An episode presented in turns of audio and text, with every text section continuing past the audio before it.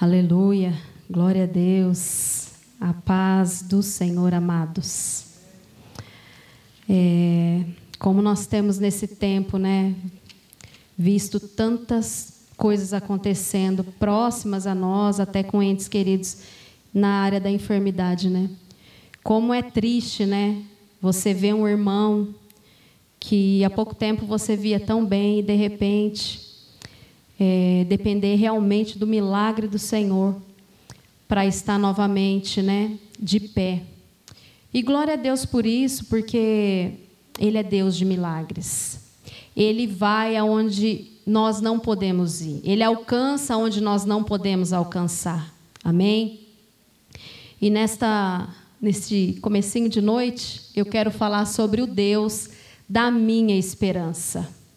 Amém? Porque nós ouvimos muito é, aí fora, né? Ai, eu já nem tenho mais esperança. Ai, eu não sei. Ai, eu acho que as coisas vão piorar. Ai, cada vez está pior. Nossa, então nós ouvimos tantas coisas ruins e negativas que se nós formos ver, nós estamos enxertados, né? De tantas coisas ruins, maldizentes, palavras maldizentes. E nós precisamos ser motivados, encharcados pela palavra de Deus. Porque essa palavra é que transforma, é que restaura, é que ressuscita, é que faz muito mais do que você, eu, nós podemos imaginar. Amém? Então, Deus da nossa esperança está aqui. Se você tem colocado a sua esperança, a sua expectativa no homem, você vai se decepcionar. Se a sua expectativa não está no Senhor, em algum momento, em alguma área, você vai se decepcionar e se frustrar, porque nós somos falhos, amém? Nós erramos e nós continuamente não conseguiremos ser todos certinhos, mas o Senhor, Ele é certo, correto, fiel, poderoso e Ele pode sim, Ele pode sim restaurar qualquer área da sua vida que não esteja conforme aquilo que você deseja. Amém? O pastor Rubens orou, eu só quero entregar ao Senhor esse momento. Pai, no nome de Jesus, eis-me aqui, Senhor. Faça de mim a tua vontade, faça a tua obra sobre a tua igreja, sobre os corações que estão aqui. Tens liberdade, Espírito Santo, para agir aqui, Deus toda palavra, todo sofisma, palavra contrária, toda distração que se levante contra a tua presença, contra o conhecimento de Deus, seja repreendido na autoridade do nome de Jesus Cristo e que o Senhor nos alimente com a tua santa palavra, assim como o Senhor me alimentou com ela. Dê à tua igreja o alimento que cada um precisa, em nome de Jesus. Amém. Quero que vocês abram comigo o texto que está em Lamentações. Lamentações de Jeremias. Lamentações capítulo 3.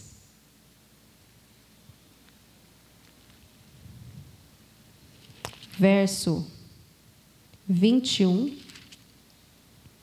a 24. Aqui na minha Bíblia diz: nessa passagem sobre a tristeza de Jeremias, e ele convida o povo a reconhecer o seu pecado e a voltar para Deus para obter misericórdia. Você que está assistindo em casa, seja bem-vindo, que Deus abençoe a sua vida, alcance ah, os seus sonhos, te traga esperança, que o Deus da esperança entre no seu lar, na sua vida e mude tudo aquilo que você já perdeu a esperança. Amém? Lamentações capítulo 3, verso 21 ao 24 diz assim: Disto me recordarei no meu coração. Por isso eu tenho esperança que as misericórdias do Senhor são a causa de não sermos consumidos, porque as suas misericórdias não têm fim. Novas são a cada manhã. Grande é a tua fidelidade. A minha porção é o Senhor, diz a minha alma, portanto esperarei nele. Hoje, para nós nos mantermos firmes, para nós nos mantermos com propósitos e objetivos, nós precisamos, de certa forma, estar motivados. Motivados por algo ou alguém, ou buscando alguma coisa, alguma coisa que nos traz um, uma esperança, né? Quando nós queremos conquistar algo, nós estudamos. Às vezes eu preciso estudar para me formar em alguma área. Às vezes eu preciso me dedicar em determinada coisa que alegra o meu coração para que eu conquiste lá na frente. E isso é, precisa de uma motivação, de uma disposição da minha vida para que eu alcance aquela determinada área da minha vida. Quando a palavra de Deus diz, disse eu me recordarei para que eu tenha esperança, nós precisamos, às vezes, recordar de situações situações que nós já perdemos a esperança. Às vezes você já perdeu a esperança de orar por um filho que não está na igreja. Às vezes você já perdeu a esperança de orar por seu marido ou o marido de orar pela esposa, porque já naquela área, naquela situação, já não tem mais solução. Mas eu te digo que o Deus da esperança, que está na minha vida, está na sua vida, ele sim pode renovar, transformar a sua mente de uma forma que pode mudar qualquer situação que para você já não tem mais esperança. O Senhor, ele pode entrar aonde você não pode. Ele vê aonde você não vê. E os olhos do Senhor enxerga diferente dos nossos olhos. Os nossos pensamentos são limitados, os dele vai além. Houve um tempo da minha vida quando eu me converti, o meu esposo não era convertido. E eu sofria muito com isso. E eu achava, meu Deus, eu não vou conseguir. Não vou conseguir. E aí o Senhor falou: Você não vai mesmo, porque não é você quem faz, sou eu. Então, quando nós temos Esperança nas nossas capacidades. Ah, mas isso eu consigo fazer. Mas isso eu sei fazer. Isso eu manjo. Isso eu sou bom. Em algum momento da sua caminhada você vai ver que você vai falhar. Porque a nossa dependência precisa estar no Senhor, porque Ele conhece o nosso coração. A palavra do Senhor diz que Ele esquadrinha o nosso coração de uma forma que nós não conseguimos enxergar. Em Jeremias também diz que o coração do homem ele é enganoso. Então, cuidado por confiar demais, talvez nas suas habilidades e naquilo que você acha que você já consegue sozinho. Coloque a sua esperança no Deus da esperança. Quando nós, como seres humanos, então nós buscamos sempre por realizações. Quando crianças, nós gostamos, nós temos esperança assim de brincar, de passear. Isso nos motiva, né? Pelo menos quando eu falo para minhas filhas, nós vamos é, tomar um açaí tal dia. Quantos dias que falta? Já fica naquela expectativa. Então, é algo gostoso. Quando nós também, como adultos ou como jovens, temos uma data prevista para realizar algo, ou talvez uma viagem, ou talvez algo que saia da nossa rotina, isso nos traz uma esperança incrível, isso nos motiva, nos faz acordar até mais alegres. Mas eu quero te dizer que o Deus da nossa esperança, ele não quer que você acorde com esperança só de vez em quando, ou só diante de notícias boas, ou só diante das realizações, das conquistas. Ele quer que você tenha esperança nele e que essa esperança seja inabalável e que nada e nenhuma situação, por pior que seja, por mais dolorosa que seja, te tire do alvo da presença, do foco, do propósito que ele tem para a sua vida. Amém? Glória a Deus. Em Salmo 39, 4, eu quero ler com vocês, amém? Quem puder abrir, abra. Quem não puder, não precisa, tá? Eu vou abrir aqui.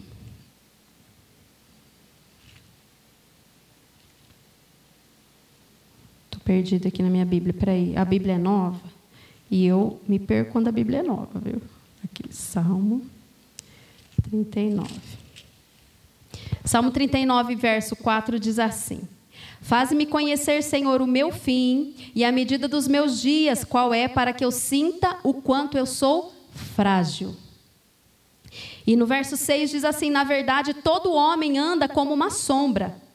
Na verdade, em vão se inquietam, amontoam riquezas e não sabem quem as levará.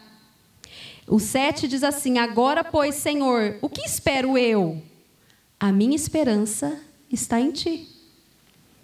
Eu, quando eu me converti, eu comecei a aprender com o Senhor, eu sempre coloquei a minha esperança no Senhor em tudo, em todas as áreas. Quando eu quis ter a minha primeira filha, eu coloquei a minha esperança no Senhor, porque eu não sabia como seria, se eu engravidaria com facilidade ou se eu teria né, mais dificuldade para engravidar, porque nós não sabemos. Então eu fui colocando, Senhor, a minha esperança está em Ti.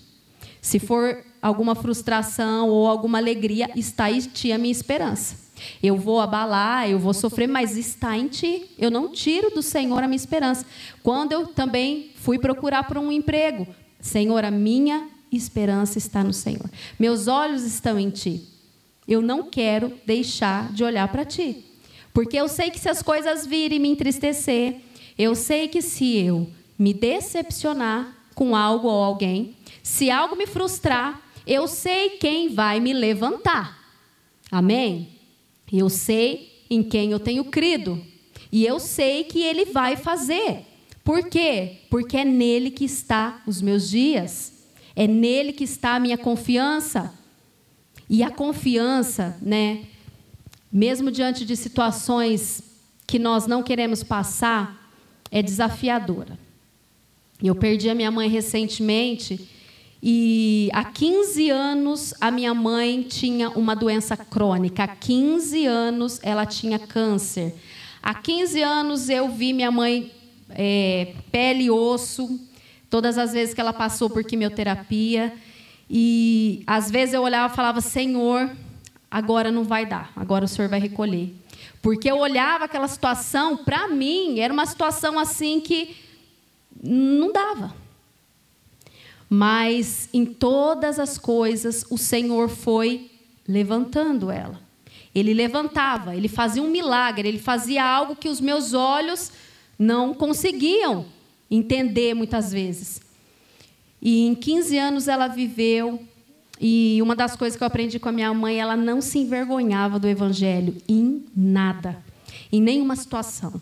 Na verdade, se a gente for avaliar, eu, eu muitas vezes eu falava, mãe, você passa cada vergonha por falar em hora inadequada, por não esperar e tal, atropelar, mas não por causa do evangelho, mas porque ela era assim, ela era apaixonada pelo evangelho. Ela exalava, sabe, o bom perfume. Se ela ia na padaria, ela falava de Jesus. Se ela ia no mercado, ela falava de Jesus. Se ela ia na esquina, ela encontrava uma pessoa, ela falava de Jesus. É, na lotérica, uma vez ela arrumou quase briga porque ela começou a falar de Jesus e a mulher falou: Ah, eu não acredito nisso daí que você está falando. Ela falou: Mas isso é a verdade. Eu te comprovo na palavra. Então ela, ela falava a todo momento, ela amava o Senhor. Só que ela ficou 15 anos passando por essa doença. E muitas vezes ela também não compreendia os propósitos do Senhor. Muitas vezes, né, as nossas últimas conversas, ela perguntava: por que será, né, Marcela, que o Senhor não me cura? Eu quero ou curar para a vida ou quero curar para a eternidade. Eu falei, mãe, você já é curada, porque esse corpo aqui, ó, esse corpo aqui é pó. Do pó ele veio para o pó ele volta, como o pastor Rubens falou. Isso aqui é só passageiro, isso é físico. A sua recompensa está lá no alto. A nossa pátria é celestial, amém? Cuidado por se apegar demais a essas coisas que nós temos visto, ao físico. O Senhor tem o fim dos nossos dias. Aqui a palavra do Senhor diz em Salmo, né? Que faz-me conhecer, Senhor, a medida dos meus dias para que eu sinta o quanto eu sou frágil. Nós somos frágeis. E nós somos dependentes de um Deus poderoso. Eu quero falar sobre dois pontos. Primeiro, nessa questão do Deus da esperança, viva o seu chamado. Viva o chamado. Viva o que Deus tem para a sua vida. Não medo, eu falo assim, medo você vai ter muitas vezes, mas vai com medo e tudo. Por quê? Porque o Senhor te deu dons e talentos e Ele quer usá-los para a glória dele e quer abençoar a sua vida e quer prosperar as áreas que você precisa de prosperidade. O Senhor sabe o que você precisa. E Ele quer fazer. É, viver o chamado é a missão que Deus te deu para você fazer. Ele deu para você. Todos nós, todos nós temos uma missão. Não acha que é só o pastor que está aqui em cima, ou o ministério de louvor, ou o líder, ou. Todos nós temos um chamado, uma missão a cumprir. Um propósito determinado desde o início. O Senhor te chamou para algo. Só que muitas vezes a falta de as tristezas, as angústias, as amarguras, os ressentimentos, a falta do perdão vai acumulando todo esse lixo dentro de você e você vai perdendo a esperança de tudo.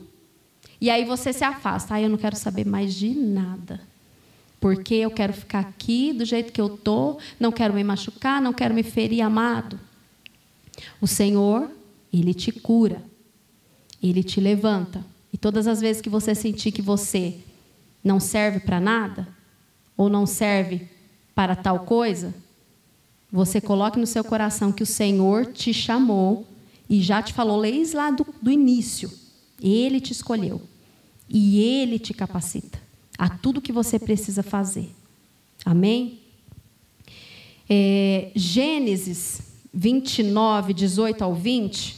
Eu quero ler porque eu gosto dessa passagem onde Jacó trabalha para Labão, seu tio, 14 anos, né? Mas ele trabalhou sete anos pensando que ia conseguir casar com Raquel. E aí, imagina como ele se frustrou quando ele viu que foi enganado. o no sogro dele enganou ele. Então, é, eu vou ler aqui, é, Gênesis 29, verso 18 ao 20, diz assim: Jacó amava Raquel e disse: Sete anos te servirei por Raquel, tua filha menor. Então disse Labão: Melhor é que eu te dê do que a a outro varão. Fica comigo. Assim serviu Jacó sete anos por Raquel, e foram aos seus olhos como poucos dias pelo muito que a amava. O que, que nós vemos nessa passagem? Nós vemos claramente o quanto a motivação de algo que nós buscamos nos move a viver, a conquistar o que almejamos. Ele estava motivado por sete anos porque ele ia casar com a, a pessoa que ele amou desde a primeira vez que viu. Ele queria aquilo para a vida dele. E muitas vezes, aquilo que nós queremos conquistar, ou queremos nos formar, ou queremos é, casar, ter filhos, enfim, viajar, aquilo é, é como um combustível para a nossa vida. Então, todas as vezes que ele olhava para Raquel, imagino eu que ele pensava. Vale a pena trabalhar, vale a pena esses sete anos, vai valer a pena. E para ele foi leve. A palavra de Deus diz que foram aos olhos dele como poucos dias pelo muito que ele a amava. Então, muito do que você ama não é pesado para você. Por quê? E você tem esperança daquilo. Por quê? Porque há uma motivação, há um propósito, há uma firmeza no teu coração daquilo que você quer. E aquilo te motiva. Então, as nossas motivações precisam ser conhecidas diante do Senhor para ver se estão conformes à palavra dele. Amém? Para que você não se fira. Eu falo que nós podemos sonhar, nós podemos é, ir em busca daquilo que está no nosso coração, mas é tão importante saber a vontade de Deus, por quê? Porque Ele já conhece lá na frente. Enquanto você está limitado vendo apenas aqui, Ele já viu o seu futuro. Eu já falei aqui com, com vocês, é, eu, quando eu era adolescente, quando eu era jovem, eu sonhava em ser atriz. Eu sonhava. Eu sempre gostei dessa área de atuar. Eu sempre, é, quando eu vim para Ribeirão Preto, né, há, há 12, 15, 13 anos atrás, eu já fui direto no Senac, porque eu queria fazer teatro. Queria fazer teatro, eu queria fazer, nem lembro, artes cênicas. Queria fazer, porque era aquilo que me motivava. Eu falei, uau, agora eu cheguei em Ribeirão Preto, cidade maior, agora, agora vai. Aquilo me motivava. Só que eu já era cristã. E eu lembro que havia um confronto muito grande dentro de mim muito grande. Em casa eu chorava muito, porque o Espírito Santo falava para mim assim: não é isso. E meu marido falava: não é isso.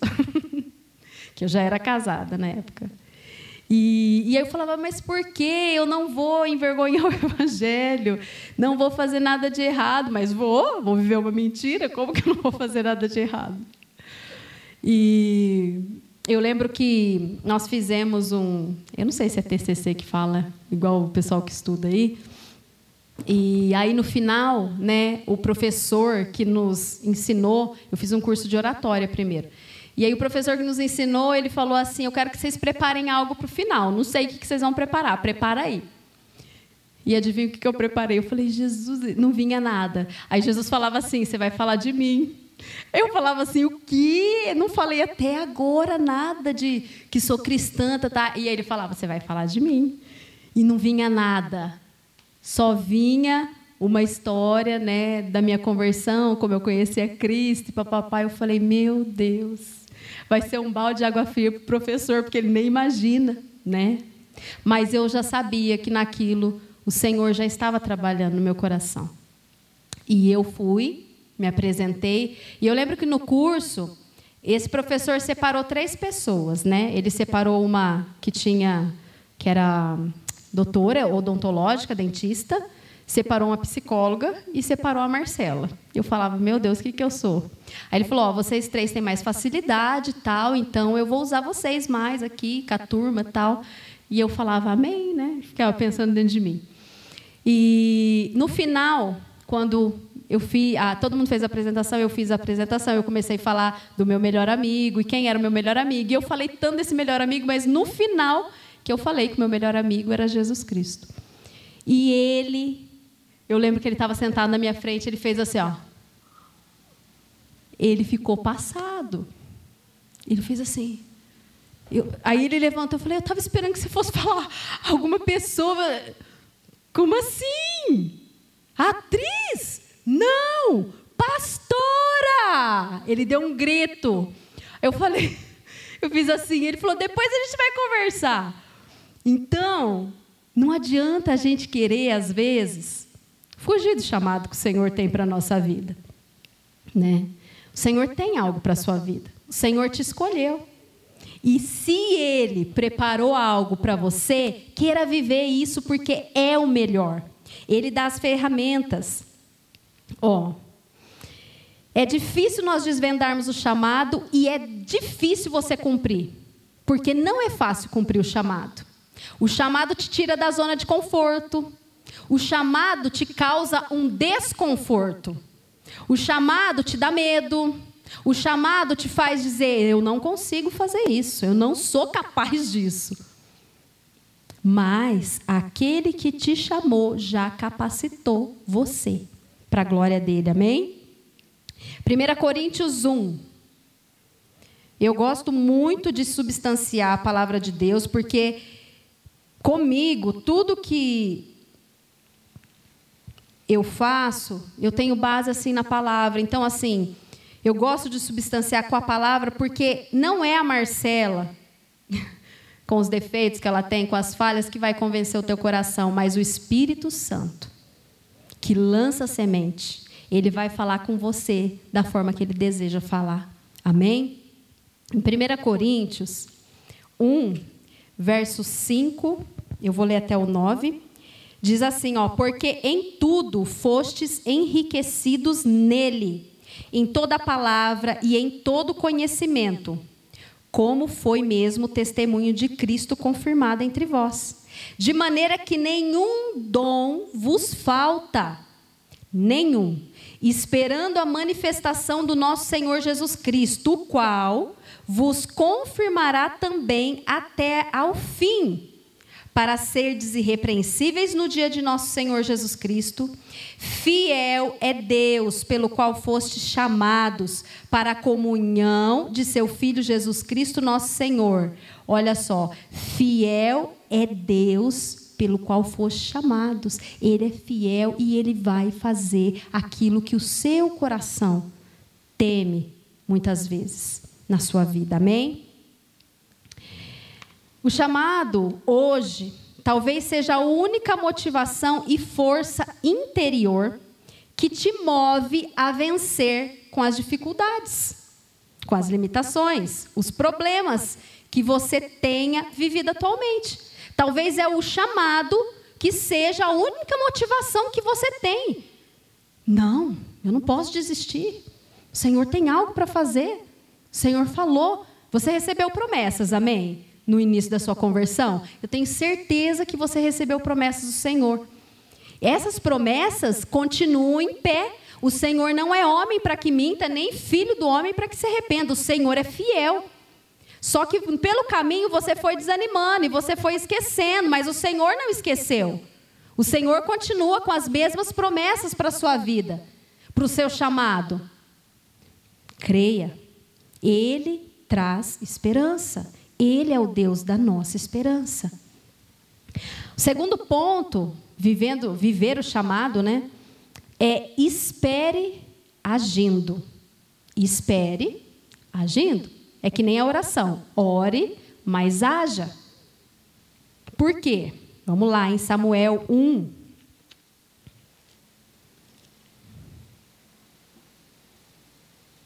Samuel, capítulo 1.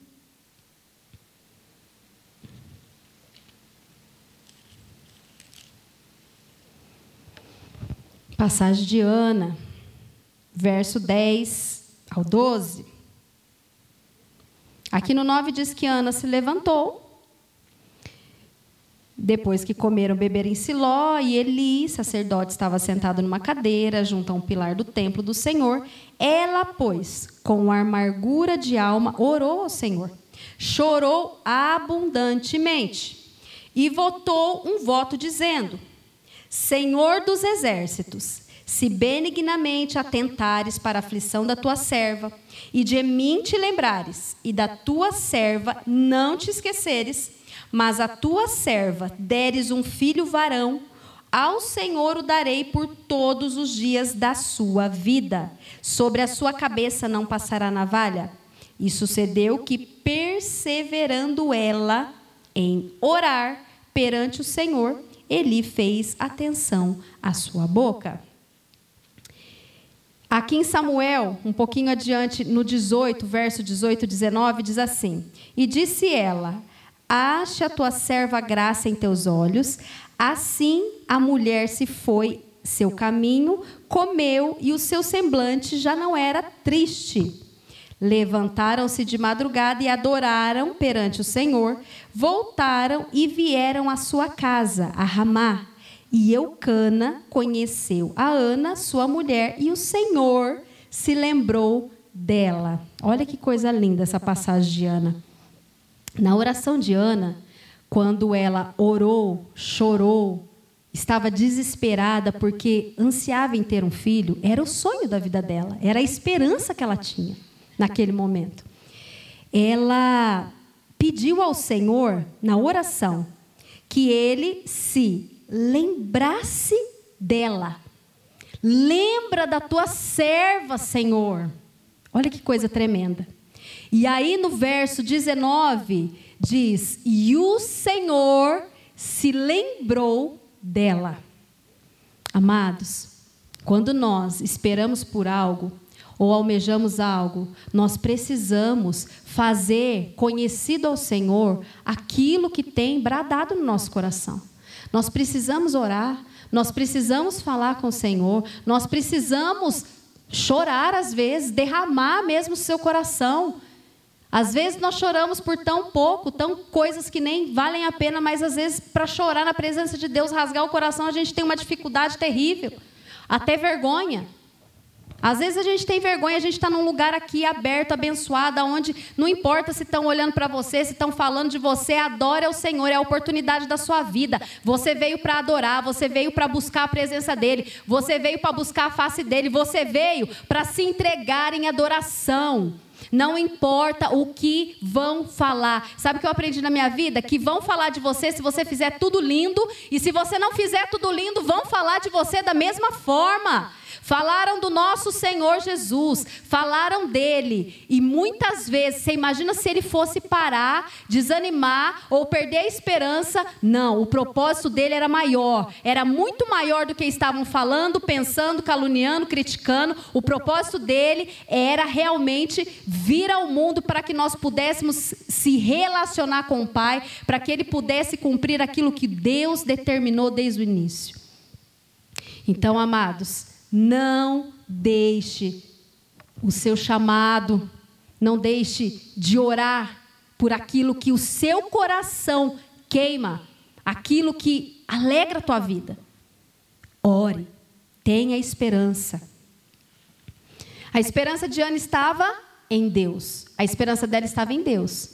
Ela era, muitas vezes, é, como fala a Penina, né?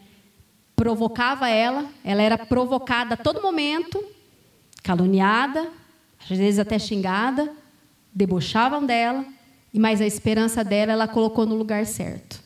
Porque quando ela chegou diante do templo, ali no altar, ela se derramou. Aonde você está se derramando? Aonde você tem colocado a sua esperança? Em que? Ou em quem? Ou em algo? Coloque aqui no altar, diante do Senhor, em adoração, porque Ele quer mover na sua vida algo que nem olhos viram, nem ouvidos ouviram e não chegou ao coração do homem. Aquilo que o Senhor tem preparado para você, amém? Nós desconhecemos, mas Ele sabe, Ele conhece, Ele é fiel. Ah, aleluia. Ana orou até alcançar o favor de Deus. Você ora até alcançar o favor de Deus? A gente tem que orar até a gente receber o sim ou não. Tem que orar. Eu tenho um propósito, eu vou orar por esse propósito, eu vou orar até Deus falar sim ou não.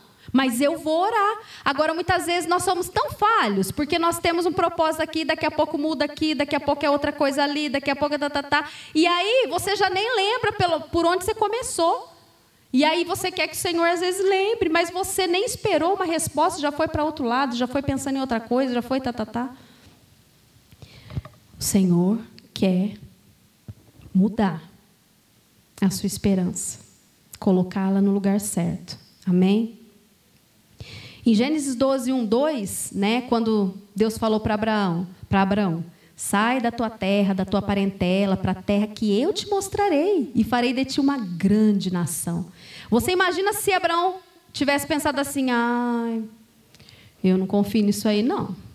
Eu não tenho esperança nisso aí não. Como? Eu nem sei para onde que eu vou, onde eu vou ficar, onde eu vou morar. Mas não, Abraão confiou. Confiou. Em Hebreus, quero que vocês.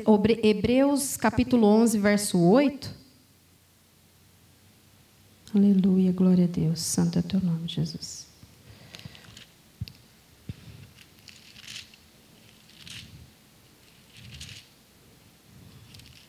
Então, glória a Deus aí, irmão. Glória a Deus. Se fortaleça dando glória a Deus, glória a Deus, glória a Deus. Hebreus 11, 8 diz assim: Pela fé, Abraão, sendo chamado, obedeceu, indo para um lugar que havia de receber por herança. Saiu sem saber para onde ia. Olha que fé Abraão tinha. Abraão, eu falo que é um dos heróis da fé que nos instiga a muitas coisas. Sai da tua terra, Abraão, não sei o quê. Ele estava ele, ele num estado de conforto, amém? Estava na casa dele, tranquilo. Deus falou: ó, sai daí. Eu vou te mostrar. E Abraão foi. E não sabia para onde ele ia, mas ele foi. E olha como que ele foi hoje reconhecido, né, como um dos heróis da fé. A fé, ela é imprescindível para que tenhamos esperança naquilo que não vemos. Ela é imprescindível. Em Hebreus 11:1 diz que a fé, ela é o firme fundamento de coisas que nós esperamos, mas a prova de coisas que não vemos. É fé. E caminhar com Cristo, amados, nós sabemos, é fé, é fé. Não é o que vemos, é o que cremos. Não é o que sabemos, é o que imaginamos que vai acontecer, porque Ele vai fazer. Então nós caminhamos nessa certeza. Aí não tem aquele louvor que eu gosto bastante? O meu justo viverá pela fé, diz o Senhor. Não é assim? O justo viverá da fé. Hebreus 10, 38 diz isso. Hebreus 10, 38. Mas o justo viverá da fé. E se ele recuar, a minha alma não tem prazer nele. Então nós não recuamos, amém? Nós prosseguimos, nós prosseguimos. Está tudo bem? Está tudo bom? Nós prosseguimos. Não está tudo bem, não está tudo bom, nós prosseguimos. E vamos caminhando. Que todas as nossas esperanças e expectativas estejam no Senhor. Assim, não será frustrada a nossa esperança. Provérbios 23, 18 diz isso. A sua esperança não será frustrada se forem, estiverem no lugar certo, estiverem no Senhor. E é tão bonito isso, né? Porque mesmo diante da morte, você segue confiando. Isso, isso por mais que, que te machuque, que te traga uma dor, um desconforto, uma tristeza, você segue confiando. Infelizmente, né, nós perdemos pessoas tão queridas nesses últimos tempos, né, como a Valéria. É, o Saulo, a gente vê aqui ele firme, né, confiando. Eu falo assim, a gente precisa ser assim.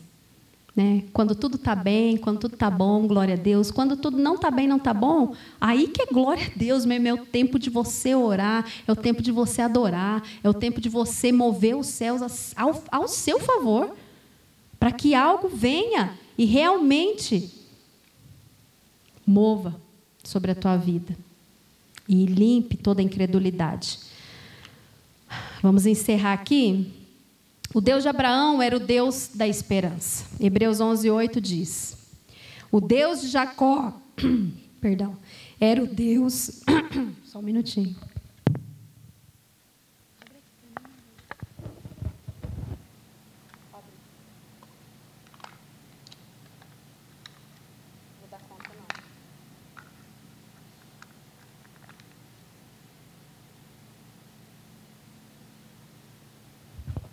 Aleluia. A gente vai ficando sem voz, irmãos.